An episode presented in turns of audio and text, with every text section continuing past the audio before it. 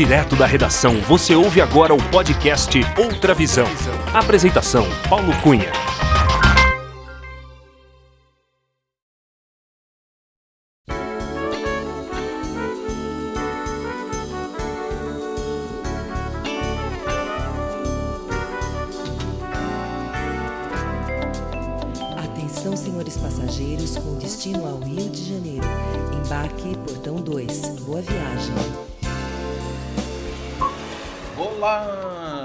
Seja muito bem-vinda, muito bem-vindo ao episódio 41 do podcast Outra Visão.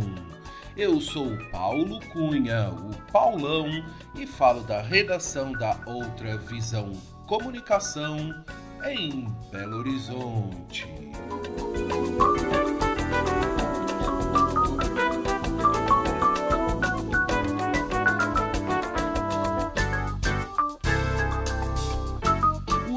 Entrevistado é piloto de avião e voou em diferentes companhias aéreas nacionais por 35 anos.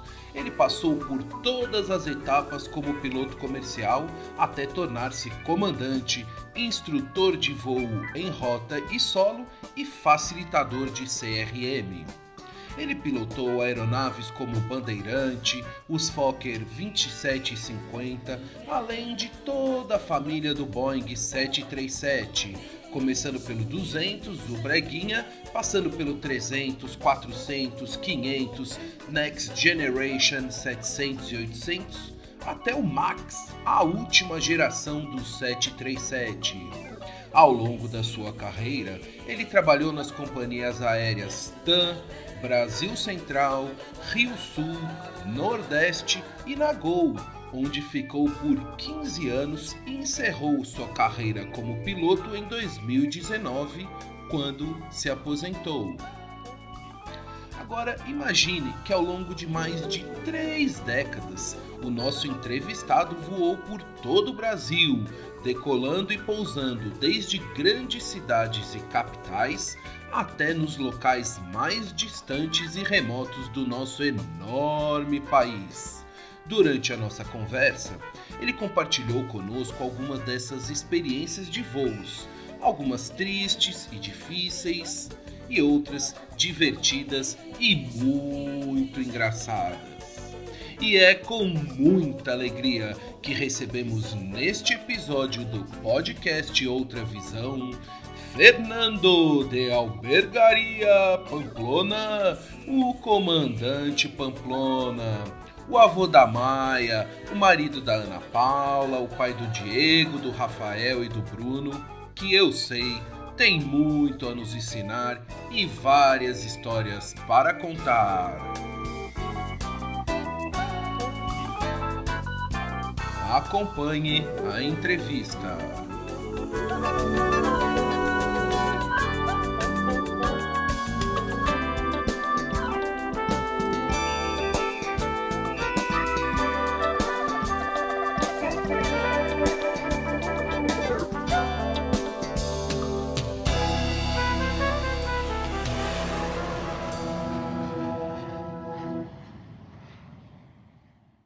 Alô, comandante Fernando de Albergaria Pamplona. Tudo bem com você, comandante?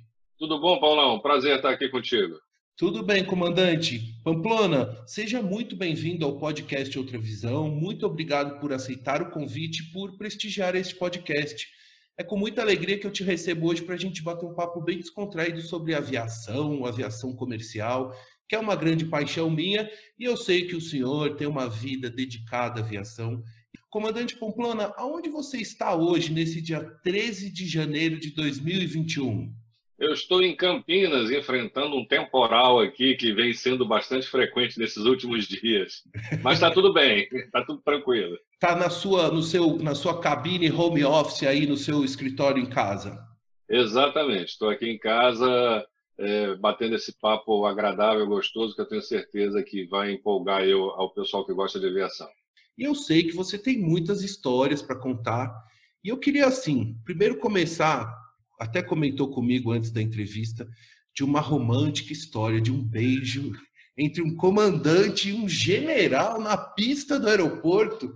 Mas como é que foi essa história? Onde que foi isso daí? Me explica melhor, Pamplona. Pois é, uma história curiosa aconteceu comigo e com meu pai, que é militar. O meu pai, na época, era general, ele comandava a terceira divisão de exército aí em Belo Horizonte, onde você está tá aí. Lá em, lá em cima, naquela rua, lá em cima, do lado da Polícia Federal, eu não me lembro exatamente na, Na Raja Gabaglia, subindo a, a Raja Gabaglia, sim, sim. Exatamente, exatamente. Ele estava assumindo, é, era o dia da posse dele. E eu estava voando e eu iria para a posse dele, a posse dele era na parte da tarde e eu estava fazendo um voo de manhã. Então, meu, eu era baseado no Santos Dumont nessa época e a minha programação era sair do Santos Dumont cedo, ir para Belo Horizonte, depois voltar para o Santos Dumont e depois ir de novo para Belo Horizonte e voltar para o Santos Dumont. Ou seja, eram dois bate-volta saindo do Santos Dumont para, para Pampulha. Aí eu fiz a primeira e à tarde depois eu pegaria um outro voo para ir visitar, para ir ver a posse dele, assistir a posse, mais tarde. Aí é, fiz a primeira etapa, fui a Belo Horizonte, voltei tranquilo. Na segunda etapa, eu decolei do Santos Dumont, posei na Pampulha quando eu posei na Pampulha, eu vejo um monte de militares se dirigindo para o meu avião. E no meio deles eu vejo o meu pai, todo uniformizado de general. E aí é, desceu um senhor de terno, que até então eu não sabia quem era, mas era o, na época, ministro do Exército. Hoje não existe mais ministro do Exército, hoje é comandante do Exército e é subordinado ao ministro da Defesa. Mas na época era o ministro do Exército. Ele iria presidir a posse do meu pai. E eu não sabia que ele estava a bordo.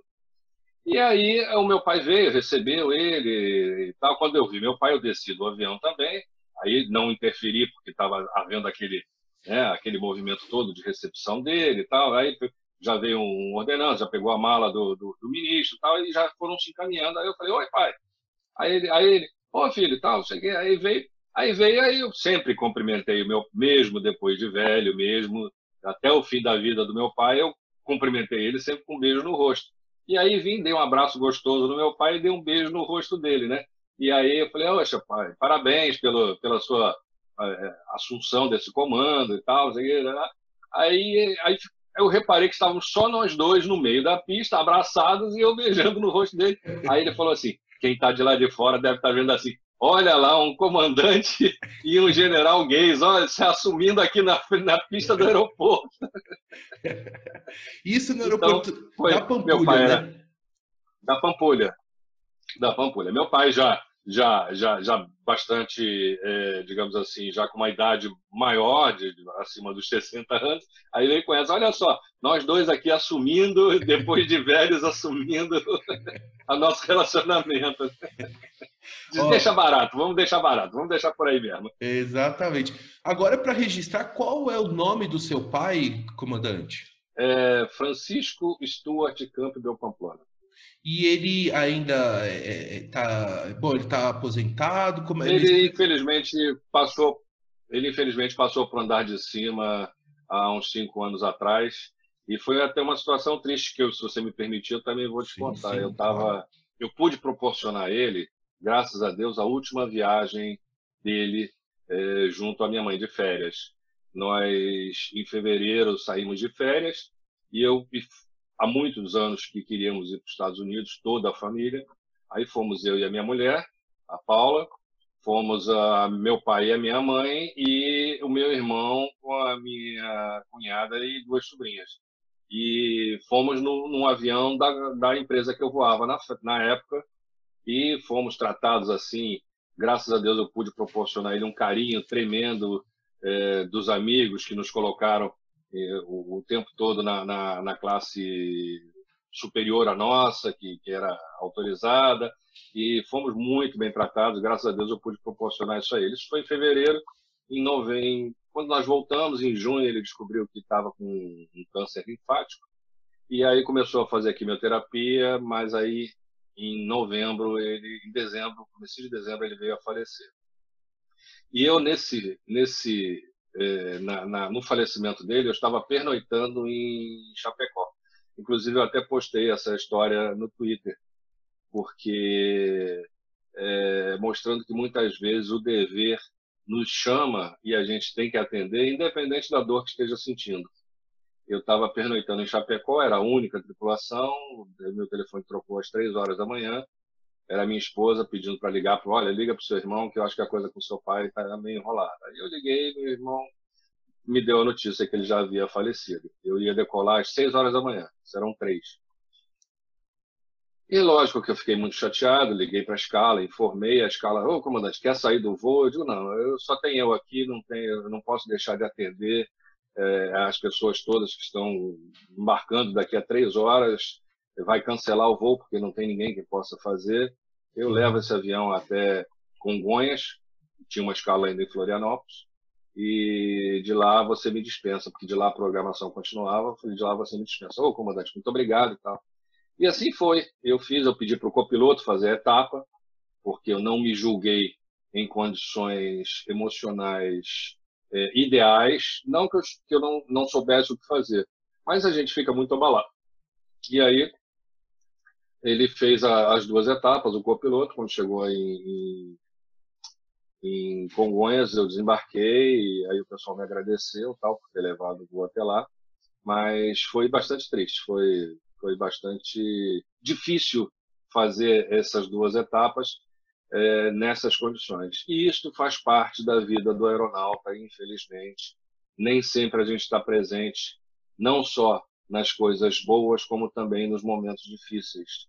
Às vezes com crianças pequenas, fica doente, é, ou, ou, ou, falece algum, algum é, parente próximo, ou você tem alguma notícia ruim, mas o seu dever tem que precisa ser cumprido e se não houver alternativa você tem que cumprir, tem que fazer mesmo e, e enfim, né, a uhum. vida que segue. Uhum. É um belo exemplo e parabéns pela sua atitude nesse momento que foi tão difícil na, na sua vida e marcante na carreira, sem dúvida, né, Pamplona? Que história é essa que você tem uma fama que é famoso pelos maravilhosos speeches? E como é que é essa história aí? Você fica animado para falar? Eu, como passageiro, eu gosto muito, viu? Eu digo. É, eu, eu entendi que principalmente depois do 11 de setembro que a gente, de 2001, que foi aquele evento é, lá nos Estados Unidos, as Torres Gêmeas, eu entendi que houve um distanciamento muito grande entre a tripulação técnica, que são o comandante e o copiloto, são os pilotos, e os passageiros. Porque a gente fica. O avião já é um ambiente meio inóspito, porque a gente fica trancado dentro de um charuto de metal pressurizado, sem poder sair, com uma mobilidade reduzida, porque o espaço é reduzido, às vezes por um tempo bastante grande. É, os pilotos ficam lá na frente, a gente não vê a cara dos pilotos, não sabe é. quem são, uhum. não consegue ter um, uma, uma, conversa, às vezes uma palavra de conforto, às vezes. Às vezes a pessoa quer até fazer uma, uma, uma brincadeira, comandante, está tudo bem, então vamos fazer um voo tranquilo. E a gente perdeu essa, principalmente nos primeiros momentos, logo após é, o evento, a gente perdeu essa proximidade. E ainda por cima, colocaram uma porta blindada entre a gente. Então, para distanciar mais ainda. E eu entendi que naquele momento é, a única maneira que eu tinha de me aproximar do meu cliente, do meu, do meu passageiro, seria por meio da minha voz, seria por meio de conversar com ele. Então, eu procurei, é, procurava fazer uns speeches onde eu, eu, eu comentava a nossa rota, comentava a, a, o, as condições do nosso voo, comentava, é, desejava uma boa viagem, seja fosse qual fosse a, o intuito daquela viagem, e por final, geralmente eu mandava uma mensagem, eu lia um texto é, para os passageiros, alguma coisa que, que me tocasse, alguma coisa que eu achasse bacana, um, um, no, no, final de ano um poema de Natal, é, ou um, um, poema que significasse, tivesse algum significado para aquela rota, enfim Uhum. Alguma coisa nesse sentido. E era muito bem recebido. De uma maneira geral, era muito bem recebido. Sempre já havia os haters naquela época. mas, mas, em geral, era, era muito bem recebido. Eu tenho uma caixa aqui de cartas de agradecimento de passageiros, muitos escritos em guardanapo. é, outros inscritos no próprio formulário que a Varig dispunha na época. E era bem, era um retorno bem bacana. Foi, foi Quer dizer, legal. o que eu percebo é que você buscou humanizar também essa relação, né, entre passageiro e tripulação, né? Isso. Eu costumo dizer que você pode ser sério sem ser sisudo. Né? Ser sério não significa uma cara sisuda, uma cara amarrada. Né? Você pode exercer com seriedade, Uhum. mas ser alegre, rindo e proporcionar uma, uma, uma proximidade com as pessoas. Enfim, né? eu acho que a humanização é, é fundamental nessa atividade que a gente exerce, que é uma atividade tão técnica e que os pilotos às vezes se dedicam muito à técnica e menos ao ser humano.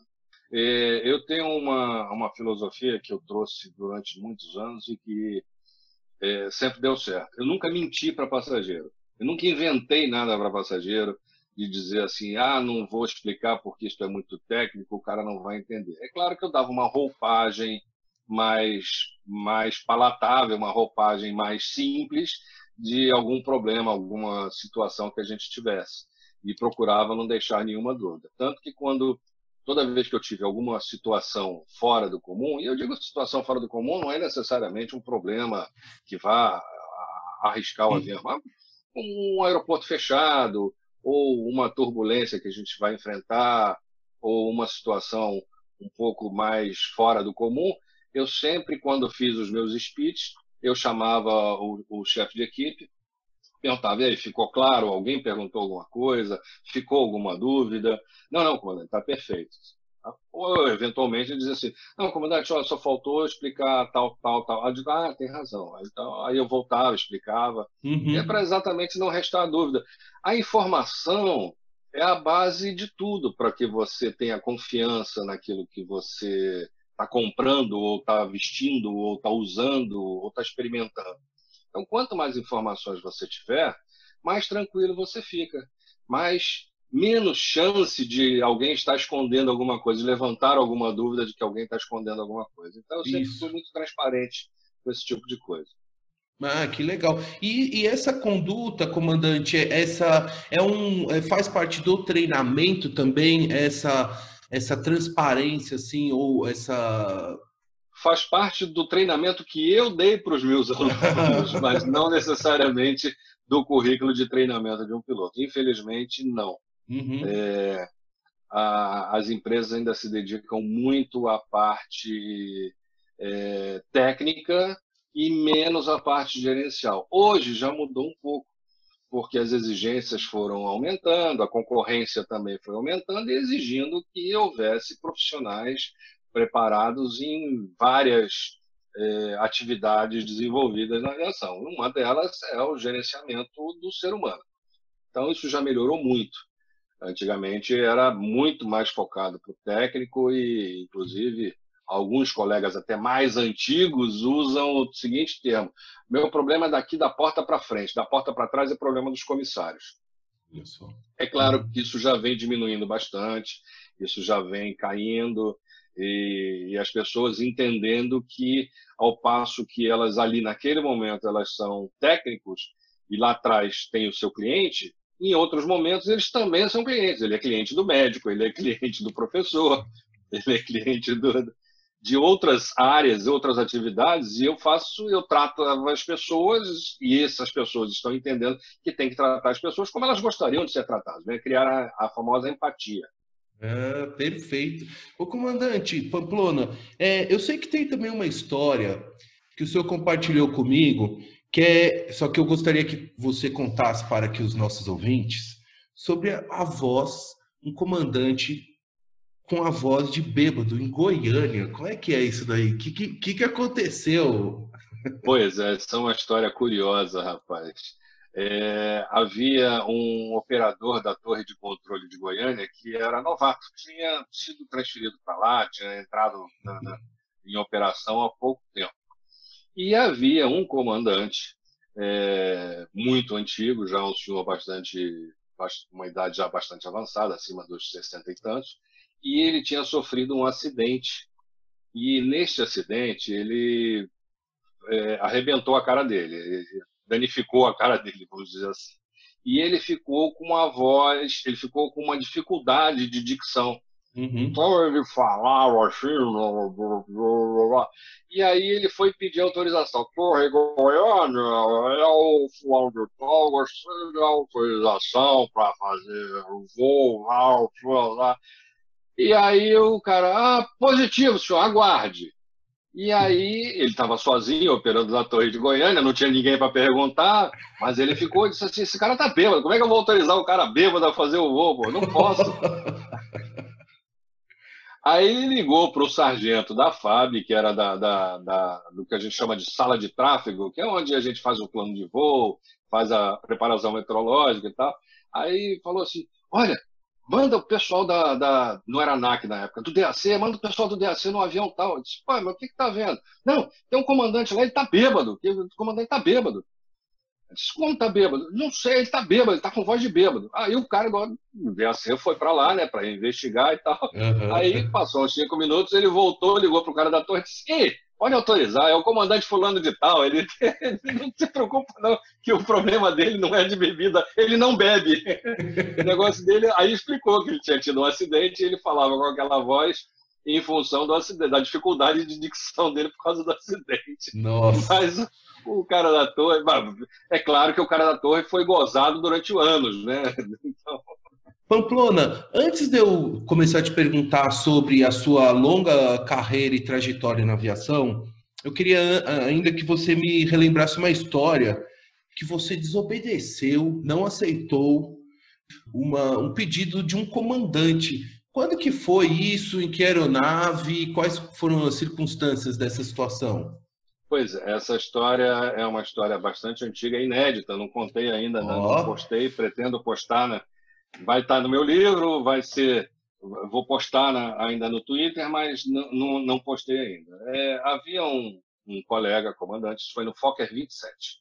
Havia um colega muito antigo, eu na época era copiloto, eu tinha ali meus 20 e poucos anos, e olha que já, já, já tem uns 35 anos mais ou menos.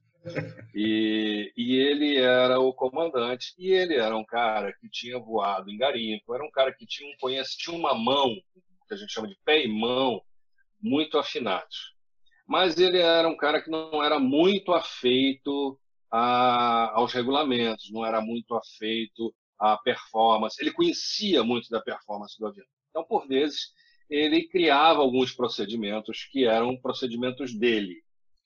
E aí, numa determinada situação, ele, nós decolamos, ele me perguntou se eu concordava em fazer uma decolagem de alta performance, eu falei, o que, você vai fazer? Não, eu vou decolar com flap de pouso.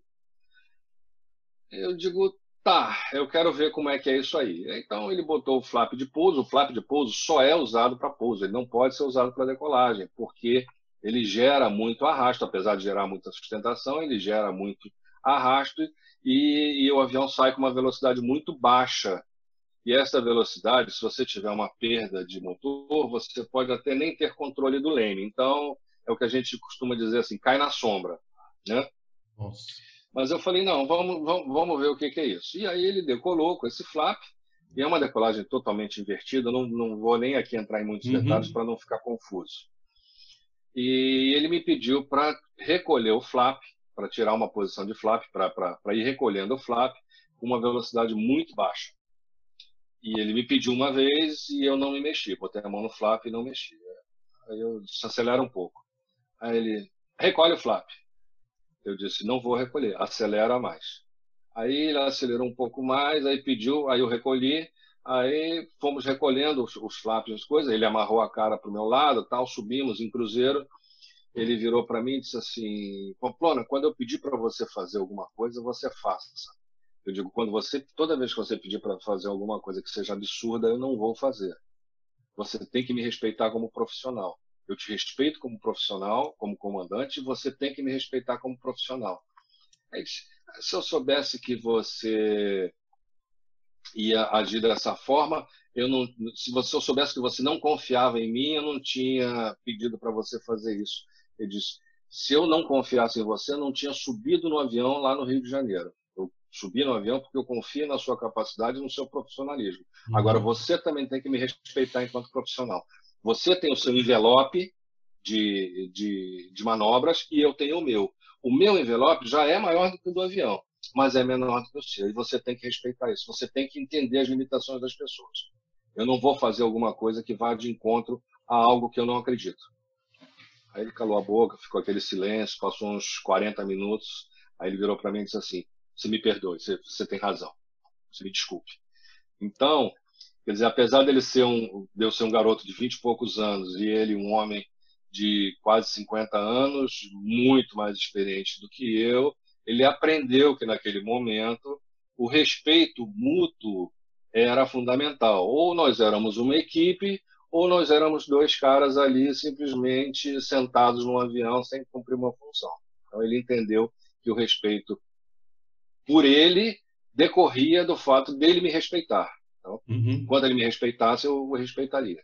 Né? Oh. Respeito é uma coisa que se conquista, não é uma coisa que se impõe.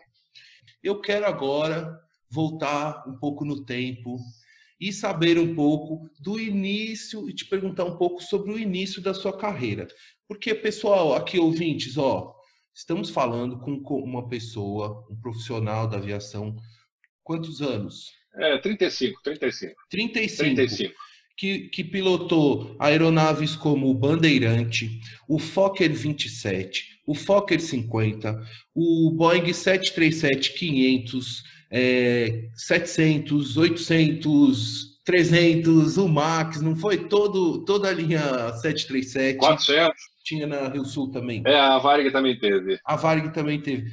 Voou pela TAM Linhas Aéreas, a antiga TAM, do Tapete Vermelho, a Rio Sul, na Gol, também na Nordeste também, não foi, Pamplona? Isso, a Nordeste ela foi comprada pela Rio Sul em 95 e aí nós operávamos nas duas empresas. E voei também por uma que não existe mais também, talvez ah. você nem conheça, que é a Brasil Central, que era ah. da TAM, né? Ela a Brasil Central era a antiga Votec, quando ela foi comprada pela TAM, ela virou Brasil Central. Olha, então, Pamplona, eu gostaria que você compartilhasse conosco um pouco sobre essa sua carreira de 35 anos dedicados à aviação. Primeira pergunta: quando você decidiu ingressar na aviação, teve a influência do seu pai, do ter um tio seu, né, que também é militar? É curioso, porque eu nunca tive nenhuma ligação assim próxima com a aviação. Aliás, o, o, o meu parente que eu fui descobrir que é, tinha sido da aviação, fui descobrir por causa da aviação, não, não que fosse ao contrário. Uhum. Eu tinha, eu fui depois já adulto, eu fui lembrar de um, eu tinha um fragmento de memória e era realmente um fragmento de memória de eu sentado no colo do meu pai, olhando uma janelinha quadrada e eu vendo uma cidade lá embaixo, mas era realmente um fragmento, como se fosse uma fotografia.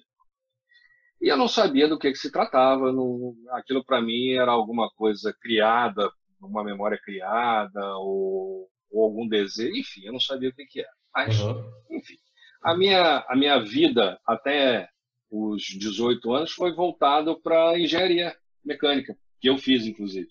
Hum. Era, era, era, o meu, era o meu aspecto. O curioso, mais curioso, é que eu fiz, uns 13, 14 anos de idade, eu fiz um teste vocacional. Não sei se você sabe o que é isso, mas na época era muito frequente a gente fazer nas escolas um teste vocacional para saber a sua vocação. E a minha vocação deu assim para a área de mecânica e trabalhos ao ar livre. Deu essas duas áreas. Você vê que você vê que coisa gozada, né? área de mecânica e mecânica, mexer com máquinas e tal, e trabalhar ao ar livre. Tudo bem. Mas eu achava que era engenharia mecânica a minha vocação. Entrei na faculdade. O meu pai, como eu já disse, era militar, foi transferido para Recife. isso eu morei no Rio de Janeiro a minha vida inteira. Ah, só uma coisa, o senhor é natural do Rio de Janeiro, capital. Isso, ninguém é perfeito. sou, sou carioca. Carioca da gema. Carioca da gema é aquele que é filho de mãe carioca e pai carioca. Opa! e aí o meu pai foi transferido para Recife. Eles foram na frente e eu ainda fiquei mais um mês de férias no Rio e fui é, para Recife cerca de 30 dias depois. E foi a primeira vez que eu andei de avião. A primeira vez que eu achava que tinha andado de avião. E eu achei legal aquele negócio, mas não me toquei. Eu achei legal, achei legal a dinâmica da coisa, de ser rápido, de era um, um avião da Trans Brasil. Achei legal aquela dinâmica, aquele ambiente e tal, mas não, não me chamou muita atenção. E aí cheguei lá em Recife, continuo, comecei a minha faculdade. Neste meio de caminho, um, um filho de um amigo do meu pai começou a trabalhar na Varig. E eu falei, pô, sempre eu queria ganhar meu dinheiro, sabe? Eu queria ter mais independência financeira tal. Eu falei, pô, deve ser legal esse negócio de trabalhar em aeroporto. Pô, trabalha seis horas só, tudo bem que trabalha fim de semana, tá, mas me interessa. Aí, por coincidência, o dono do apartamento que nós tínhamos alugado lá em Recife era advogado da Varig. Olha, olha. Meu pai entrou em contato com ele. As coisas se encaixam, as coisas lá em cima elas, elas se desenham para. E aí, meu pai ligou para ele e perguntou: Olha, eu queria trabalhar assim, assado. Ah, vou falar aqui quando tiver uma vaga. Aí me chamaram para uma, uma seleção, eu fiz essa, essa seleção. Entrei na Varig e comecei a trabalhar no aeroporto. Trabalhei durante um ano, trabalhei como LL. LL, hum. sabe o que é LL? Não, não. O que, que é, comandante? O LL é uma sigla de Lost Luggage, ou ah. seja, bagagem extraviada. Eu trabalhei no setor de bagagem extraviada. Só pepino, né? Só tinha pepino. Mas eu achava muito interessante. Eu dizia, eu costumava definir a minha função da seguinte forma: eu sou aquele cara que eu tenho que convencer o passageiro que a bagagem sumiu por, por culpa dele, não por culpa da Varig. a bagagem que ele entregou para a Varig sumiu por culpa dele, não por culpa da Varig. E sumiam muitas naquela época? Na época, na época sumiam porque as etiquetas eram etiquetas de papelão ah, e presas ah. com um elásticozinho de tipo elástico de cabelo. Uhum. E aquilo você botava no porão da aeronave, aquele monte de malas, uma em cima da outra. Quando você começava a puxar as malas, aquilo arrebentava, soltava. Enfim, ah. era, é, na época sumia muito, sim. Na época extraviava muito. Não é que sumia, ela extraviava, né? Ela, ela acabava aparecendo, mas ela, ela se extraviava bastante. Ela andava pelo Brasil todo, daí uns 15 dias depois ela aparecia. É verdade, é verdade, é verdade. E aí, quando eu trabalhei no aeroporto, eu comecei a ter contato com a aviação e entender esse mundo. E eu falei, poxa, que negócio legal esse, que tecnologia bacana envolvida. Eu eu quero trabalhar com isso. Eu logo depois fiz um curso de balanceamento dentro da própria Varig, comecei a entender um pouco de aerodinâmica, de peso e balanceamento. Eu falei, pô, esse negócio tem uma tecnologia muito legal e eu quero trabalhar com isso. Mas eu quero trabalhar lá na frente, eu quero sentar lá na frente. Eu não quero, não quero ficar aqui no porão carregando mala, não. Eu quero ir lá na frente. E aí, trabalhei esse um ano. Depois de um ano, eu fui. Meu pai foi transferido para Brasília. Eu fui para Brasília, procurei o Aeroclube lá de Brasília. E aí já fui fazer meus cursos. E na época é, para você ter ideia, era bem complicado as provas do DAC. Nós éramos 20 na sala de piloto privado, passaram quatro. E eu fui um desses quatro. É, as provas eram difíceis porque havia muito pouco material de estudo. O material de estudo hum. era muito hum. antigo, hum. muito primitivo. O, os livros eram livros de é, feito em papel, aquele papel tipo papel jornal, assim, um papel mais cinza, sabe? Então, com desenhos feitos à mão no, no, nos livros, você via que os desenhos eram feitos à mão e transferidos para ali para o uhum. livro. Então, era pouco material, era pouco conhecimento. Os, os professores eram caras que eram muito mais interessados do que técnicos, sabe? Eles, eles, eles faziam aquilo muito mais por dedicação do que por conhecimento mesmo, né? Então, requeria um, uma vontade muito grande de, de, de, fazer o curso, passar, estudar, se dedicar. Pamplona, só uma pergunta para a gente colocar na linha do tempo. Isso é o que? Anos 70, essa época? Isso a gente está falando começo dos anos 80. Ok, ok. Comecinho dos anos 80. No, no, no, princípio dos anos 80. Tá? Bem, não tinha então computador, não tinha internet, não tinha Google, não tinha nada para a gente perguntar, não tinha era você perguntava era para o colega mesmo, para o colega mais experiente do aeroporto e aí ia aprendendo. Então aí o conhecimento lá... era passado de boca em boca. Então aí eu fiz a prova e aí fui para o aeroclube para fazer as horas de voo, fazer o, o, piloto privado propriamente dito. Então eu fiz o meu curso de piloto privado depois eu precisava fazer as horas de voo para checar o piloto comercial. Hum. Aí, é, nesse meio tempo, eu fiz umas horas de voo no garimpo, voar no garimpo, mas somente o tempo necessário para eu fazer as horas que eu precisava. Então, eu fiz ali, acho que, se não me engano, umas 200 horas no garimpo, em seis meses, mais ou menos. Nossa. E lá no Mato Grosso, né? no, no, no Santo Antônio do no garimpo do Creponi, Tabocal e tal. Então fazia aqueles voos ali para garimpo, e mas somente o necessário para para adquirir a experiência que eu precisava, o número de horas que eu precisava. Eu sabia que eu não queria, por mais dinheiro que se ganhasse naquela época no garimpo, não era o meu interesse ficar por lá, nunca foi. Eu sempre quis aviação de linha aérea e aquilo ali foi um step, foi um degrau para eu que eu tive que passar por lá. Aí voltei para Brasília, aí já chequei o meu piloto comercial, fiz a prova do piloto comercial, passei de novo no piloto comercial, no voo por instrumentos. Aí fui fazer os voos, fiz os voos necessários para checar o piloto comercial.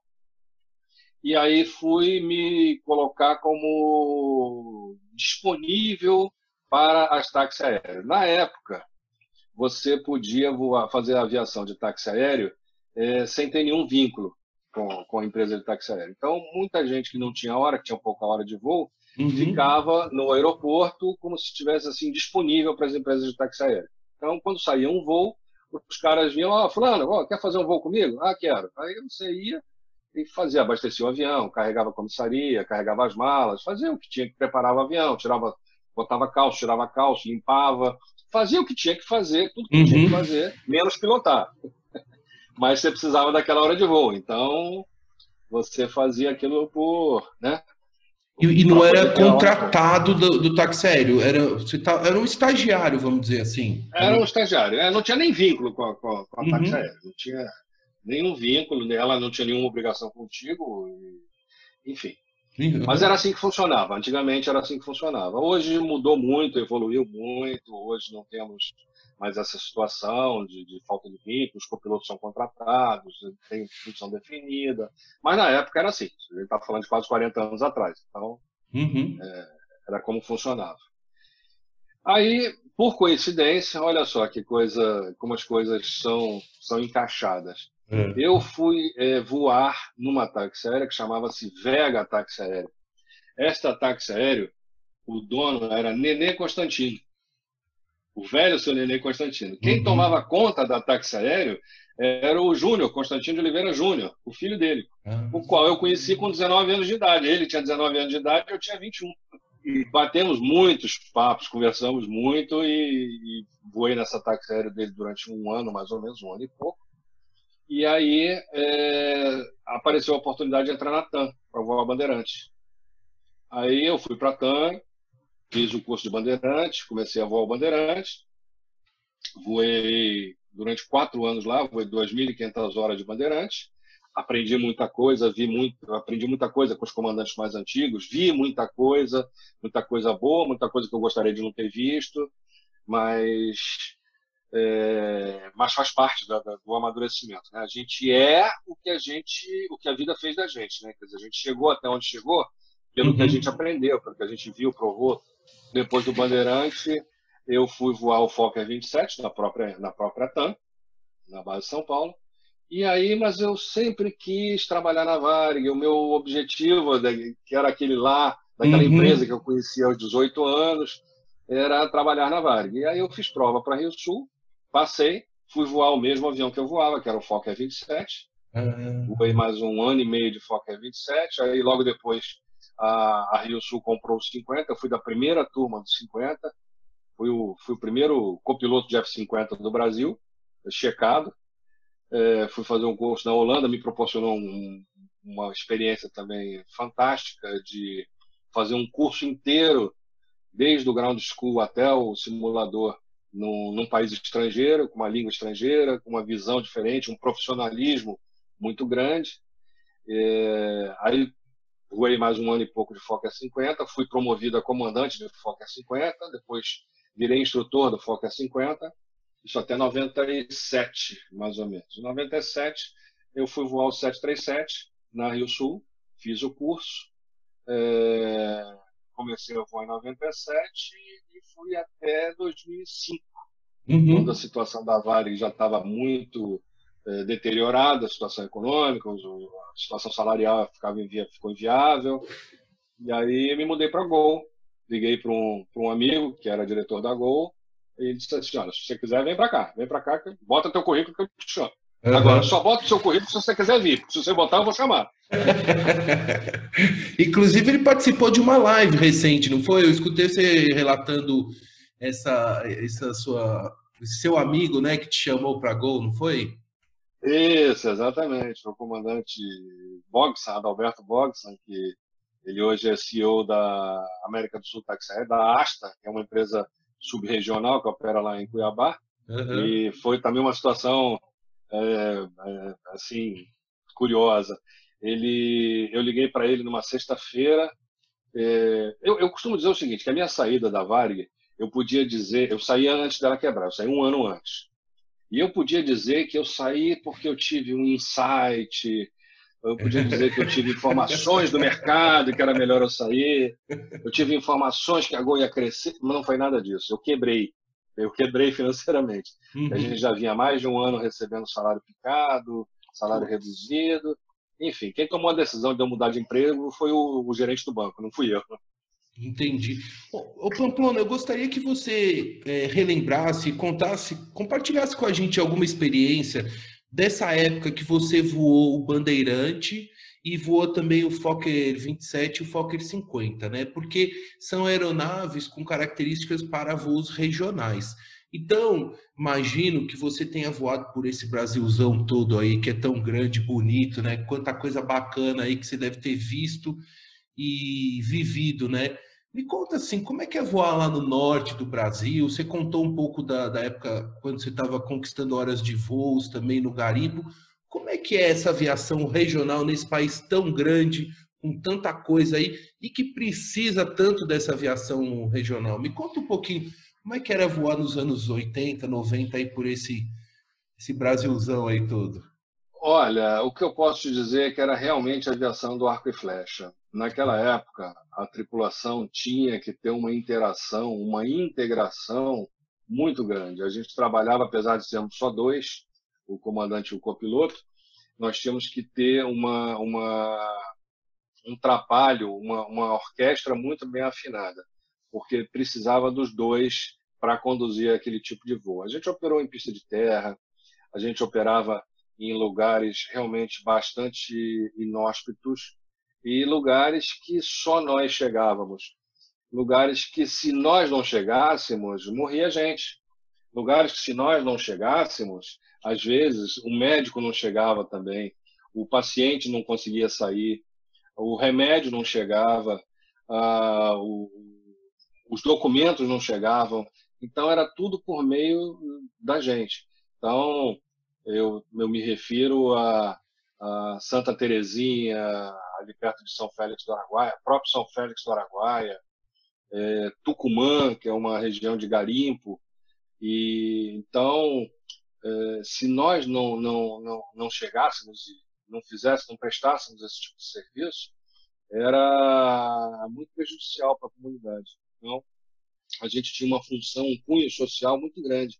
Isso, infelizmente, desapareceu, porque na década, se a gente voltar um pouquinho, na década de 50, década de 40, 50, quando terminou a Segunda Guerra Mundial, houve uma, uma, uma sobra muito grande de DC-3, e o DC-3 cumpria muito bem esse papel social de operar nesses lugares. Ele, ele era um avião que era um Jeep, então ele aceitava qualquer tipo de serviço, ele não recusava serviço, e aí ele fazia esse tipo de, de, de voos. Com a chegada do jato, se tornou inviável operar nessas, nessas cidades.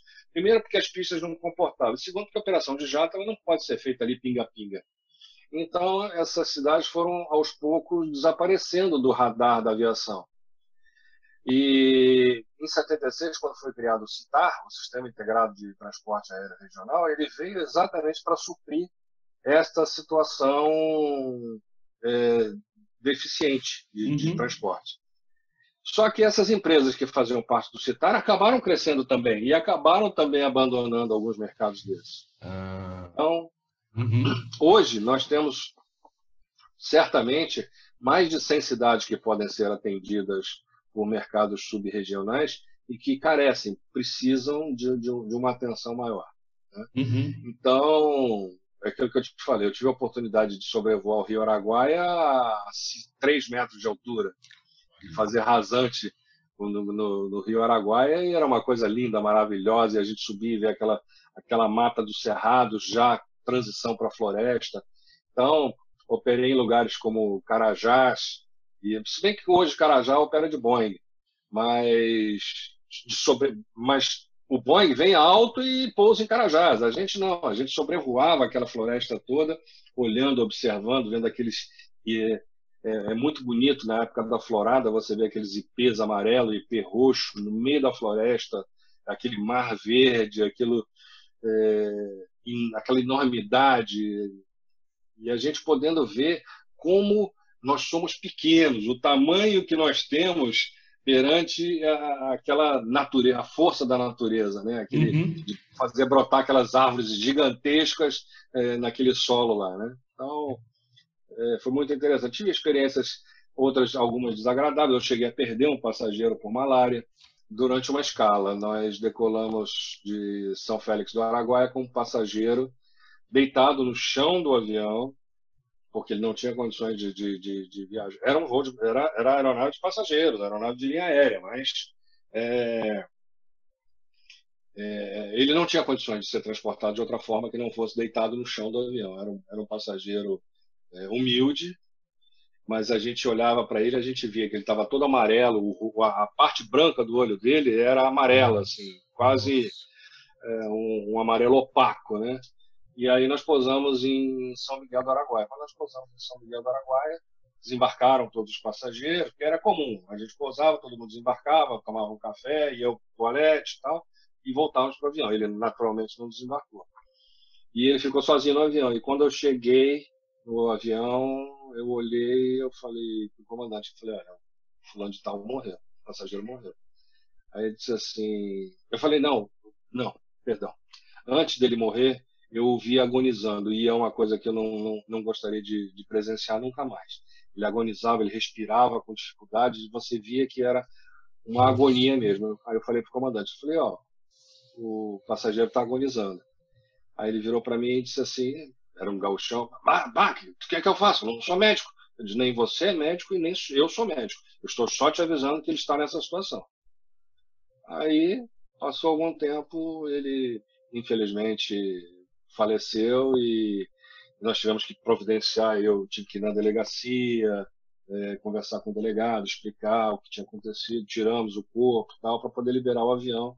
Nossa. Mas foi uma situação bem, bem dolorida, bem difícil de, de, de, de se viver, né? Não tinha essas coisas. Eu, uma vez eu peguei um passageiro também que era, ele estava com é, bolhas no corpo inteiro de, de, de, era um era um câncer de pele que ele estava muito agressivo e nós tivemos que trazê-lo naquela condição porque era a sobrevida dele ou eu né? mas era, de... mas era era difícil você lidar com visualmente com aquilo entendeu uhum. você aquela proximidade você que não tem um preparo da área médica lidar com, com aquela proximidade era difícil mas Nossa, fazia Deus. parte oh, Pamplona, você é, ficou baseado, você viveu em quais cidades no Brasil voando? Você teve é, como é que funciona essa questão da base, assim? É, você pode morar numa cidade, mas sua base ser outra cidade. Explica pra gente como é que é essa... Não, é uma coisa, é, é uma característica da nossa carreira, a carreira do aeronauta, que não é só o piloto, mas também o comissário de bordo e o engenheiro de voo, poucos que existem hoje ainda, mas, uhum. mas é uma carreira, é uma característica da carreira do aeronauta. É, nós podemos viver numa cidade e trabalhar em outra. Quando eu falo viver numa cidade e trabalhar em outra, é viver em Belém e trabalhar em São Paulo. Eu não estou falando de viver em Guarulhos e trabalhar em São Paulo. Entendi. Eu não estou falando de viver em Betim e trabalhar em Belo Horizonte.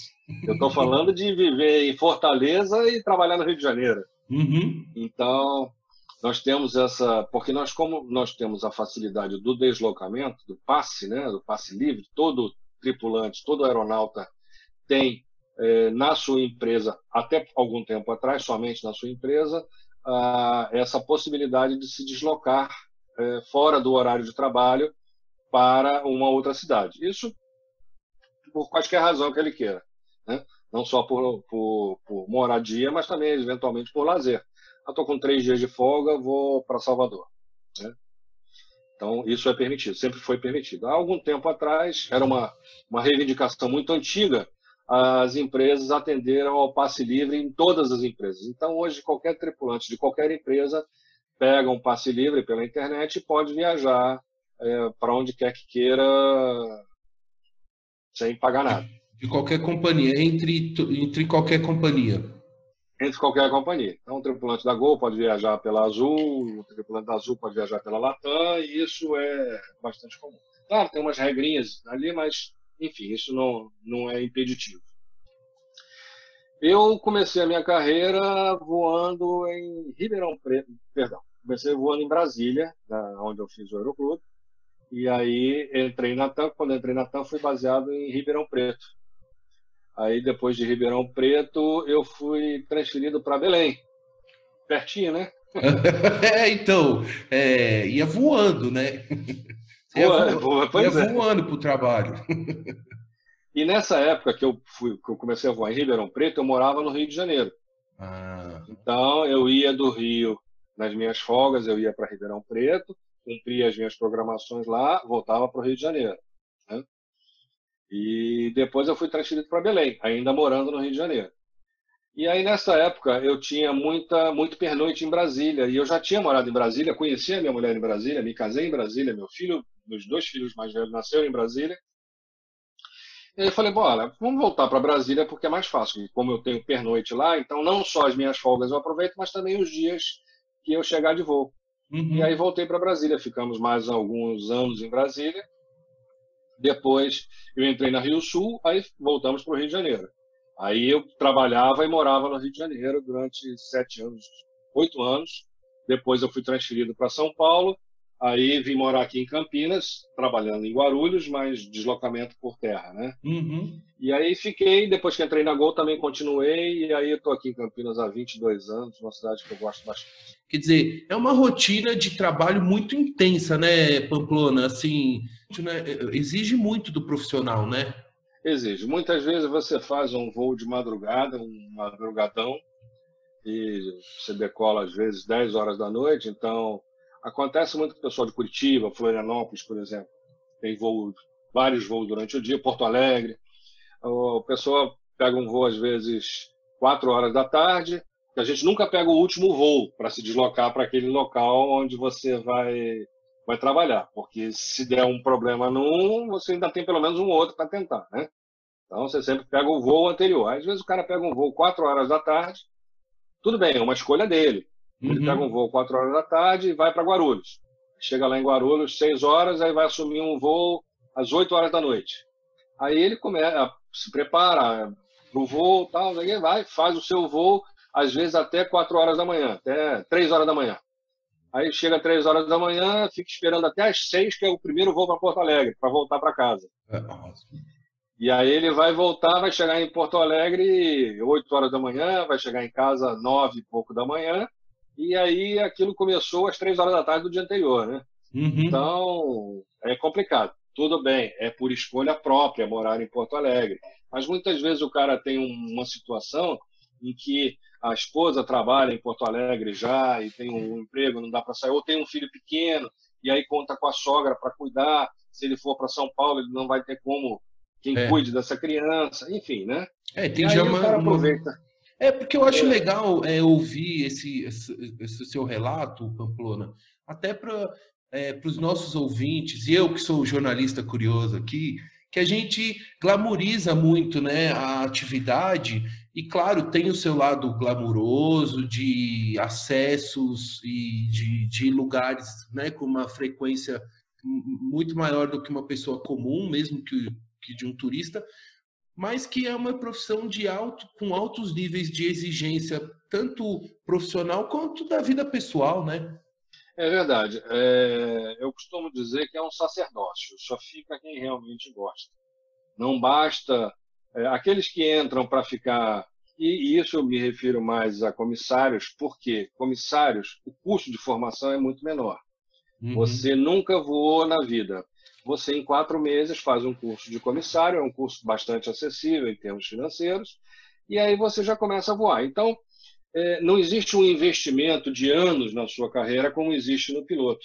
O piloto ele faz um, um, um para ele chegar a ser um, para ele entrar numa linha aérea, ele vai gastar o preço de uma faculdade. Com uma diferença. Uma faculdade você faz às vezes em 5, 6 anos. E o curso de piloto você precisa fazer em 1, 2 anos. Porque se você não fizer nesse tempo todo, você não pode ficar sem voar durante muito tempo. Você não pode fazer uma hora de voo num mês e fazer uma hora de voo no outro mês. Você perde a habilidade. Então você precisa fazer aquilo com uma certa constância. E isso custa dinheiro, isso custa caro. Então você tem que fazer o seu curso todo aí. Eu digo para o pessoal: quer fazer o seu curso? Junta dinheiro primeiro. Quando você tiver o dinheiro, você faz. Uhum. Aí você vai fazer o, o teu curso. Porque se você for fazendo e pagando aos poucos, você o curso vai se estender durante 10 anos, porque você vai perdendo a habilidade. A hora de voo que você for fazer na frente vai ser para recuperar o tempo que você ficou sem voar. Então, acumule tudo que você precisa e depois você faz de uma vez. Então, você tem que fazer em um, dois anos. Então, você imagina, você pegar o preço de uma faculdade vamos dizer, uma faculdade média. Não vou dizer uma faculdade de medicina, que seria né, a mais cara, mas vamos pegar uma faculdade média aí e você pague 4, 5 mil por mês. Né? Isso você vai pagar em 5 anos ou 6 anos. Você tem que pagar tudo isso. Então, são 60 mil por ano. 6 vezes 5, 30, são 300, 350 mil que você vai ter que gastar em um, em um ano, dois anos. Então, é, um, é significativo. Então, a carreira do piloto, geralmente, quem faz a carreira como piloto, faz para ficar durante muitos anos. Mas, é, na área de comissário, tem muita gente que entra e diz assim: ah, eu vou, enquanto eu faço faculdade, eu vou trabalhar como comissário, que é um, tem uma boa remuneração, né, mediante a, a média do mercado, se você analisar a média do mercado, o comissário tem uma boa remuneração e disse, ah, vou, vou fazer, vou, e vou conhecer o Brasil, vou conhecer o mundo durante alguns anos. Então, esses não ficam. É. Porque ele, se, ele, ele, ele, pega ali o que é bom, aproveita, mas ele não aguenta a, a batida e acaba saindo. Né? É, então, não, não, aguenta dois invernos, assim, vamos dizer assim, duas. Não aguenta dois, é, isso, duas temporadas. É, porque tem, a, tem o glamour, né? Do nossa, eu tô aqui hoje em Salvador, amanhã não sei aonde tá. Mas é, exige muito, né? Uma dedicação muito em todas as profissões que de quem leva a sério vai sempre ter um ônus e um bônus, né? Da, da, Sem dúvida. Da carreira. Ô, Pamplona, é, você também tem um filho que ingressou na aviação. O que, que você podia contar um pouquinho sobre o seu filho piloto? Que você, como é que foi a formação dele assim? Você o influenciou nessa decisão? Rapaz, que coisa engraçada. Olha só, ele quando tinha 4, 5 anos de idade, eu morava num apartamento bem pequeno e ele tinha um banheiro de empregada que eu tinha transformado numa dispensa, porque era um apartamento bem pequenininho e ele tinha um banheirinho de serviço, mas como nós não tínhamos empregada, eu peguei o box dele transformei numa estante e, e, e, ali a gente guardava mantimentos e tal. E esse meu filho, com 5 anos de idade, 4, 5 anos de idade, ele já tinha voado comigo, já viajava comigo, já enfim, uhum. fazia vários voos, já tinha sido picado pelo vírus do aerococos. Ele sentava na privada e fazia como se aquela estante é, do, no, no box fosse a cabine dele. Então ele ficava ali brincando de aeroporto. Os brinquedos dele, todos de, de, de, brinquedo de montar, eram todos de, avião, de, avião, de aeroporto, de, de carrinho de aeroporto, de avião. Então, ele sempre gostou. E a minha mulher, detalhe, minha mulher tinha que levar a bandeja para ele comer com ela no colo, como se estivesse pilotando. Uh, igual o pai, né? Igual, igual o pai, igual o pai. E aí foi assim até os 18 anos de idade. Quando chegou aos 18 anos de idade, ele foi fazer o curso. Eu digo, bom, e agora? O que você quer fazer? Não, vou fazer o curso de piloto. Tal. Aí foi fazer. Aí não levou a sério. Levou na flauta, né? levou, uh, uh. levou na coisa. Aí não passou, lógico. Né? aí aquelas coisas de garoto que a gente faz, né? Ah, eu sou burro, eu não vou conseguir, não é isso que eu não sei se é isso que eu quero, eu sou incapaz e tal. Aí eu disse para ele assim, eu digo, olha, cara, é o seguinte, vagabundo eu não sustento. Então, se você não quer é, estudar, você vai trabalhar. Ah, tá bom. Aí eu arrumei um emprego para ele de despachante na Gol. Exatamente a minha, o que eu fiz. Ah. Exata, para fazer exatamente o que eu fiz. Aí uhum. trabalhar na. Trabalhou um ano e pouco, aí, aí a maturidade foi caindo, foi entendendo que a vida era mais do que simplesmente ir para balada. E aí, ao final de um ano e meio, mais ou menos, ele disse assim: Eu acho que eu quero fazer de novo o curso. Aí ele fez o curso e passou. Aí ele descobriu que não era burro, descobriu que tinha sido vagabundo na época. Mas aí, daí ele já saiu, já passou no curso, já saiu da Gol, já fez tudo, e aí ele foi um atrás do outro, e aí foi uma coisa curiosa que eu tenho muito orgulho de contar.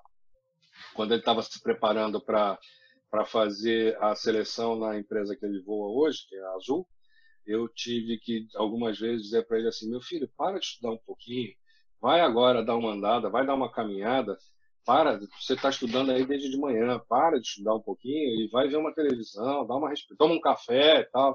Não, pai, não posso, eu tenho que ver isso aqui, eu tenho que aprender isso aqui. Então, eu digo, conto essa história com muito orgulho. E ele entrou na empresa e hoje ele é instrutor de solo, ele é instrutor de simulador, ele é instrutor, então ele dá uhum. muitas aulas, instrutor de emergências, como copiloto. Então é um cara que está fazendo uma belíssima carreira e eu tenho certeza que ele vai ter muito sucesso, que, que orgulho eu já tenho.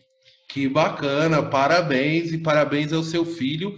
É, só uma dúvida, ele fez esse todo o processo aí em Campinas ou em São Paulo? Aonde foi que ele que ele ele fez ele fez uma parte aqui em Campinas que foi o inicial, o piloto privado, depois ele fez numa, numa escola de aviação aí no interior de São Paulo. O, e a aeronave que hoje ele está voando? Ele voa Embraer. Embraer. Ele voa Embraer 190, 195, voa o E2, ah. dá aula do E2. Que legal, que, que maravilha.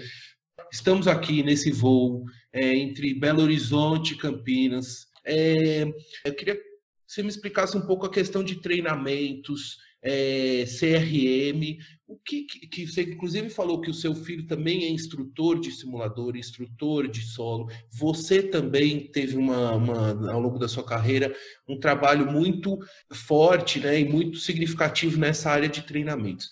Explica para mim e para nós ouvintes o que, que é o CRM na aviação. Bom, em primeiro lugar, eu queria destacar é, que a carreira do piloto é uma carreira bastante complicada e complexa. Porque talvez seja a única carreira do mundo em que todo ano você pode ter que deixar de exercê-la simplesmente porque você não foi aprovado num, num curso. Então você bota à prova a sua carreira pelo menos umas três ou quatro vezes por ano é, durante todos os anos em que você for piloto. Então, todo ano nós temos que ir para o simulador, duas vezes por ano, para fazer treinamento. Ao final desse treinamento, existe um cheque. Se, esse, se nesse cheque não houver a sua aprovação, é claro que a, as empresas investem em você para que você tenha sucesso nesse cheque. Mas, eventualmente, você pode não passar. Você pode estar passando uma dificuldade, um problema em casa, emocional, enfim, e ter uma dificuldade. Existe um processo de recuperação. Ao final desse processo, se a empresa chegar à conclusão de que você não está mais apto a exercer aquela função, ela simplesmente te demite. Então, isso duas vezes por ano. Fora isso, nós temos a, o nosso exame de saúde, que é um check-up anual que é preciso ser feito numa clínica credenciada pela ANAC e esse check-up anual pode apontar alguma, é, algum parâmetro que você não esteja mais se enquadrando e que você ser obrigado a abandonar a sua carreira temporariamente ou até permanentemente. Então, isso exige do tripulante uma disciplina é, com o seu com o seu corpo que passa a ser uma ferramenta de trabalho é, durante todo o tempo em que ele exercer a profissão. Então, Muitas vezes você quer comer aquele pudim, mas você não pode comer aquele pudim. Muitas vezes você quer comer aquela macarronada, mas você não pode comer aquela macarronada. Você foi convidado para um churrasco, mas dali a três dias você vai fazer o seu exame de, de, é, de sangue. Então você não pode comer aquela carne gordurosa que você gostaria de comer. Então é bastante complicado essa, nessa, nesse aspecto. Você está sempre colocando a sua carreira em risco. Né? Você é checado, você é verificado. Eu não conheço nenhuma carreira em que você seja verificado três, quatro vezes por ano e sob o risco de, de, de ter que deixar de exercê-la. E, e, e, checado em vários aspectos, né? No aspecto técnico, né, da operação, no aspecto é, físico e psicológico também, né? Sim, exatamente. Todos eles. Todos eles. Quando você faz o seu exame de revalidação é, aeronáutica, tem um cheque psicotécnico também que é obrigado a fazer, é, que não existia, existia somente no inicial, mas passou a existir é, depois que houve aquela situação lá no aquele avião da Germanwings, que o piloto se trancou no caminho. Né? Uhum. Né? Você deve lembrar dessa situação. Sim, sim. Então aí foi exigido e parece que caiu agora no passado, caiu essa porque eles chegaram à conclusão que realmente a, a, aquele teste psicotécnico ele retrataria um momento e não seria uma coisa definitiva, porque ele não era tão profundo assim, então não, não valia a pena mais, mas ficou durante alguns anos em vigor. Né? E aí, é... então os treinamentos são bastante rigorosos. Quanto ao CRM, o CRM é o é... Company, hoje ele é Corporate Resource Management. Tá? Ele veio evoluindo, ele começou como Cockpit, depois ele passou como Crew Resource Management, é... depois ele passou como Company Resource Management e agora é Corporate Resource Management. Uhum. Isso é uma. O, o CRM é uma caixa de ferramentas para a convivência humana. Então, o que o CRM faz, e aí eu, eu precisaria de um outro podcast para te explicar a origem do CRM, como uhum. é que ele nasceu, como é o, por que, que ele foi criado e tal. Mas, em síntese, ele foi criado em função de, de, de, de serem várias pessoas trabalhando num ambiente pequeno, restrito e em situações que poderiam demandar um trabalho em que todos falassem a mesma língua rapidamente. Mais ou menos, mais ou menos, inclusive o CRM tem sido aplicado nessa área, na área médica. Mais ou menos o que ocorre, por exemplo, no atendimento de emergência, numa, numa, numa UTI ou, ou, ou, numa situação de, de uma cirurgia. Então, alguns hospitais vêm recorrendo a isso para é uma, saiu da aviação para a área médica para uhum. melhorar a atuação das equipes. Né? Então é basicamente uma caixa de ferramentas em que você vai treinar a pessoa para ela interagir com outras pessoas, treinar a tomada de decisão, treinar a comunicação, é, é, treinar o, o, entender o que é erro, o que é violação. Então Perfeito. é um curso que é dado em 16 horas, são dois dias de 8 horas, e ali a gente vai por meio de exemplos e, e, e por meio de exemplos e, e, e situações a gente vai colocar a melhor maneira para se encarar determinadas emergências. Eu costumo dizer que os problemas vão continuar existindo. O que vai mudar é a maneira como você vai lidar com ele, a maneira como você vai encarar, a maneira como você vai resolver esse problema. E não levar aquele problema para dentro da sua casa, uh, levar aquele peso morto uh, para a sua família. Né? Aquele problema vai ser resolvido uh, tecnicamente sem que você se envolva. Por isso que às vezes a gente vê em determinadas situações, isso no aeroporto é bastante comum, uhum. um conflito entre o atendente e o passageiro ali, ou às vezes o passageiro chegou atrasado, ou está com uma mala mais pesada e aí vai ter que pagar um excesso, aí uhum. cria aquela confusão toda, e você vê aquela cara de samambaia que o atendente faz às vezes. Uhum. Isso é parte do treinamento para que ele não se envolva diretamente ali naquela situação. Senão, a partir daquilo ali, ele, ele, ele você perdeu o cara para o resto do dia, né? O, o, atendente. O CRM na aviação, ele é só para o aspecto operacional, assim, da máquina, do homem com a máquina, ou não? Também como você falou, da parte de relacionamento com os clientes, também envolve. É, na verdade, o CRM ele pode ser usado em qualquer aspecto da vida, para vida, para qualquer situação que você viva. Então, existe um aspecto que eu acho que é, que é muito importante e que quem trabalha com aviação passa a fazer isso naturalmente, que é a consciência situacional. A consciência situacional é uma, um dos aspectos mais importantes é, do CRM. Por exemplo, é, você, é, você é convidado, aí você tem uma filha de 10 anos, digamos que você tivesse uma, uma, uma criança de 5 anos, e você vai para a casa do seu chefe, seu chefe te convidou para um churrasco é, de fim de ano. E vai um monte de gente e esse cara tem uma piscina. Quando você chega na casa do teu chefe, a primeira coisa que você faz com uma criança de 5 anos na mão uhum. é olhar o que está se passando em volta. O que, é que tem em volta? Opa, ali tem uma piscina. Se ali tem uma piscina, eu preciso sentar perto dessa piscina, eu preciso estar perto dessa piscina. Por quê? Aí entra as três palavrinhas mágicas. PCP. Perceber, compreender e projetar. Então eu percebi que existe um perigo ali, existe uma piscina. E eu compreendi que aquela, aquele ambiente é um ambiente que, para uma criança, é um ambiente inóspito. Pode provocar um acidente. Estou projetando que lá na frente, se isto acontecer, eu vou ter que tomar uma atitude.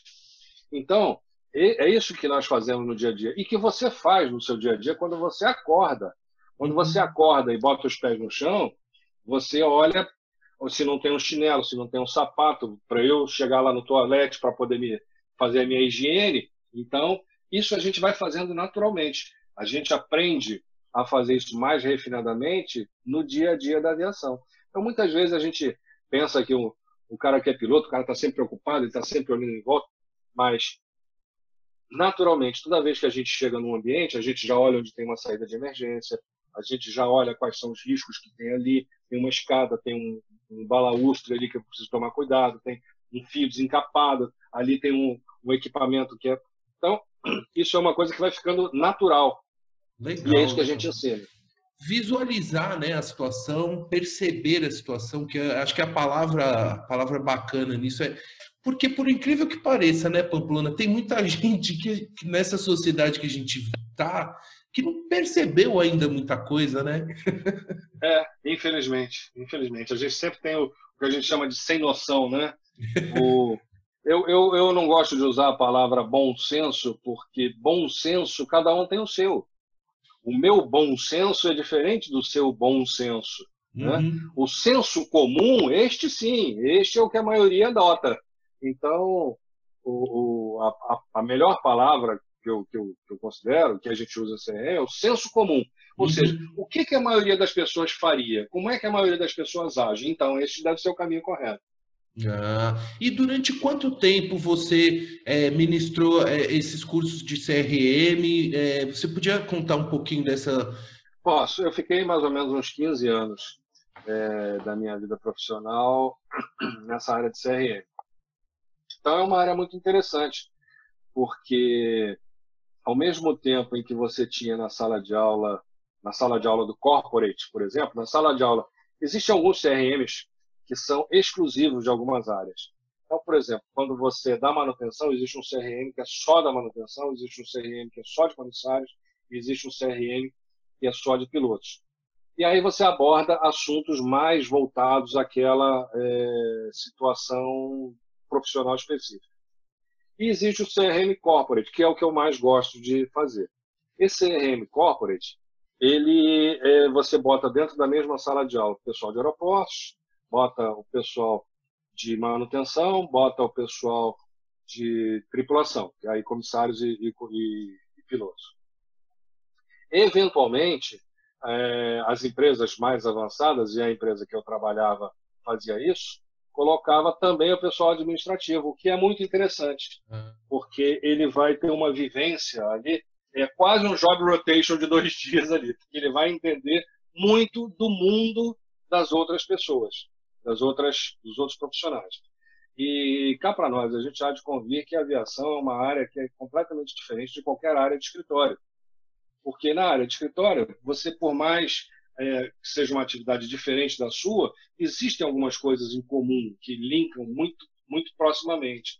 Então, aquela proximidade do escritório, de ali você fala, conversa, tal, e, e, e área de aviação, muitas vezes o camarada que voa nunca teve contato com ninguém da reserva, não tem a menor ideia do, da, daquele pessoal que trabalha na reserva ou que trabalha no recursos humanos.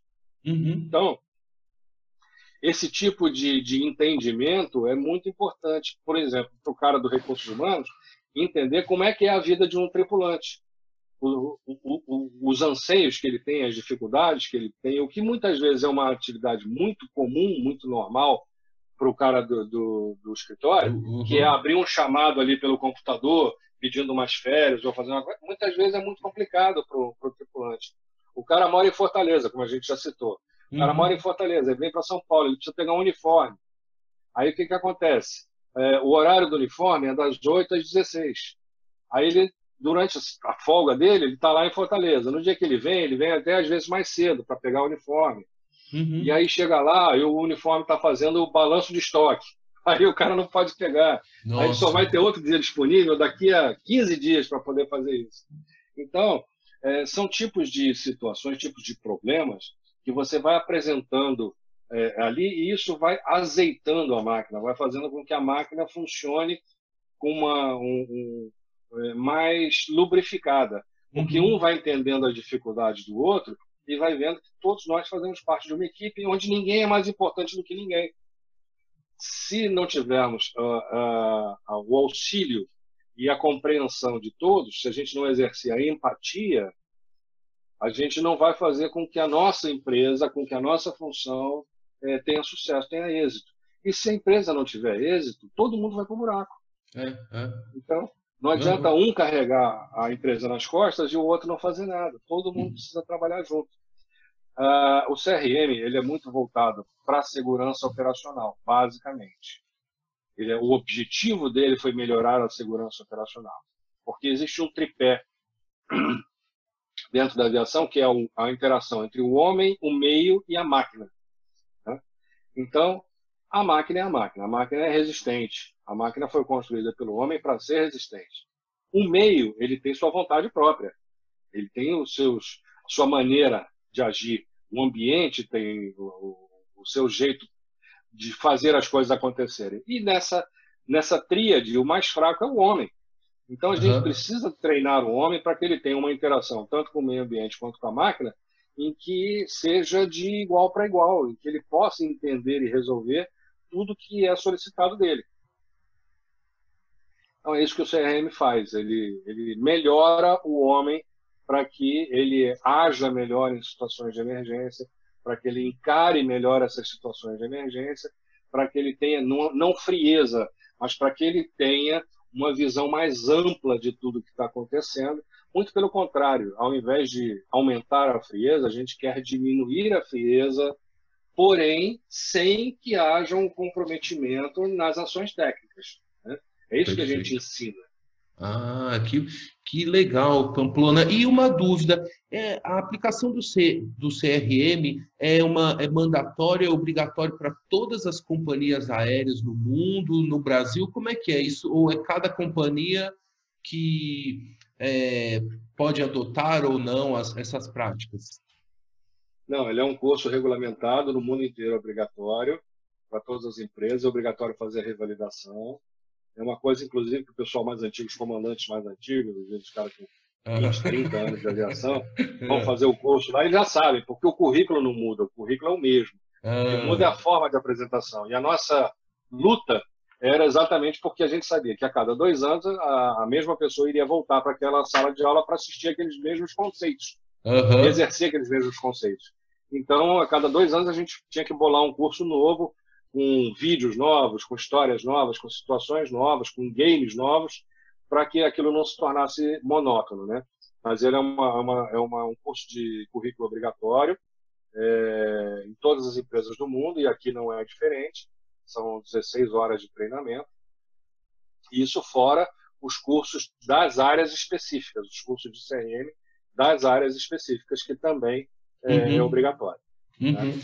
Então, o, o, a ICAO, que é a, a Organização de Aviação Civil Internacional, ela entendeu na década de 70 que esse projeto, na verdade, começou com a NASA, com a United, lá atrás. Aí é aquilo que eu te falei, a gente precisava de mais tempo para entender isso aí. Né? Uhum. Mas eles entenderam que muitos acidentes ocorreram em função da falta de comunicação entre as pessoas. Tem vários casos é, é que são citados nos, nos cursos, e a falta de comunicação, falta de interação, falta de integração, falta de entender o que, que o outro está pensando. É, uhum. muito, muitas vidas poderiam ter sido poupadas. Comandante, agora vamos baixando os flaps para aproximação já na, aqui em Confins. Eu queria te finalizar aqui com uma pergunta. É, eu sei que, o senhor, que você está escrevendo um livro sobre a sua carreira, sobre a sua trajetória. Me conta um pouco sobre esse seu livro. É, eu tô, eu tô escrevendo um livro, ele ainda está na, na, fase embrionária das histórias, de, de organizar as histórias, para dar uma sequência lógica ao, ao livro. Então, já tenho muito material é, anotado, escrito, muitas, muitas dicas. Já, eu já tenho o caminho que estou uhum. percorrendo com ele, mas ainda não sentei para escrever. Uhum. E porque eu quero, a hora que eu sentar para escrever, eu quero começar e fazer uma coisa contínua para não perder o, o, ritmo, né? Então, mas já está com o material, já está tudo ali alinhado, alinhavado, as coisas já estão já estão montadas e eu espero que até o segundo semestre desse ano a gente esteja com ele aí na praça.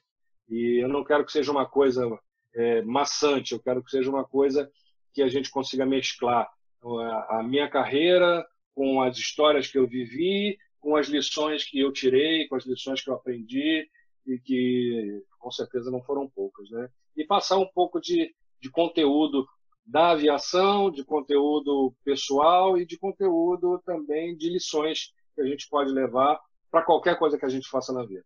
É, legal, ó, vou quando o senhor lançar o livro, por favor, conte aqui com o podcast para ajudar a divulgar e, e você já tem Obrigado. ideia de quando, é, de que forma que você vai querer a publicação desse livro? Se vai ficar tudo digital, se vai fazer uma impressão dele? Já tem essa esse desejo, assim?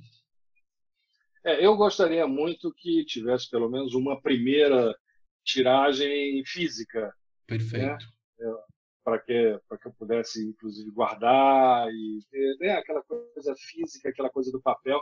A minha mulher é uma leitora voraz e ela, ela é, aprendeu a usar o, o leitor digital uhum. e ela agora ela adora o leitor digital mas ela demorou muito a se desvincular do cheiro do papel, do toque do papel, para passar para o leitor digital. Mas ela, mas, é, ela ainda sente falta, ainda, ainda pega. É que agora ela já está um pouco, já não é mais menina, então já sente o peso do livro, já pega um livro de mil páginas, já dói o braço e tal. E, e depois que acostuma com o leitor digital, fica fácil isso, né? É. Mas ela gosta muito do papel e eu gostaria de ter pelo menos uma tiragem em papel ah, para que é. pudesse manusear.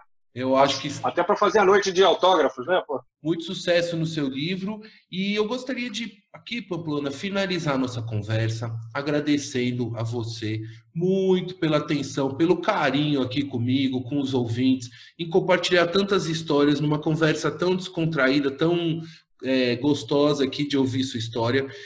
Pamplona, gostaria de agradecer a todos os que acompanharam a nossa conversa aqui hoje a sua família toda, a sua netinha Maia, que um dia vai ouvir esta conversa, a Ana Paula, ao Diego, ao Rafael, ao Bruno, a toda a família de Albergaria Pamplona, que certamente vai acompanhar essa conversa. Então, Pamplona, gostaria que você finalizasse a conversa pedindo para você deixar uma mensagem final. Um, um... Ah, obrigado, Paulo. Foi um prazer enorme estar aqui contigo, com, com os teus ouvintes. É um, um podcast muito bacana, bastante diversificado e que me deu a oportunidade de compartilhar um pouquinho aqui da minha vida, das minhas histórias. A gente tem esse papo tão agradável que para mim foi realmente muito especial. Eu queria finalizar dizendo duas coisas. Primeiro, a gente está nessa época dessa pandemia que nos pegou de surpresa a todos, é, provocou muitas perdas de, de, de pessoas queridas, provocou um desastre econômico no mundo inteiro. A aviação foi muito atingida, a aviação internacional continua ainda muito prejudicada. A aviação doméstica, graças a Deus, está retomando, mas a internacional está muito prejudicada ainda. E eu queria dizer o seguinte: a gente está no limiar da chegada das vacinas, já começaram em alguns países do mundo a haver vacinação, e dizer que vai passar, a gente vai superar. O ser humano é mais forte do que isso.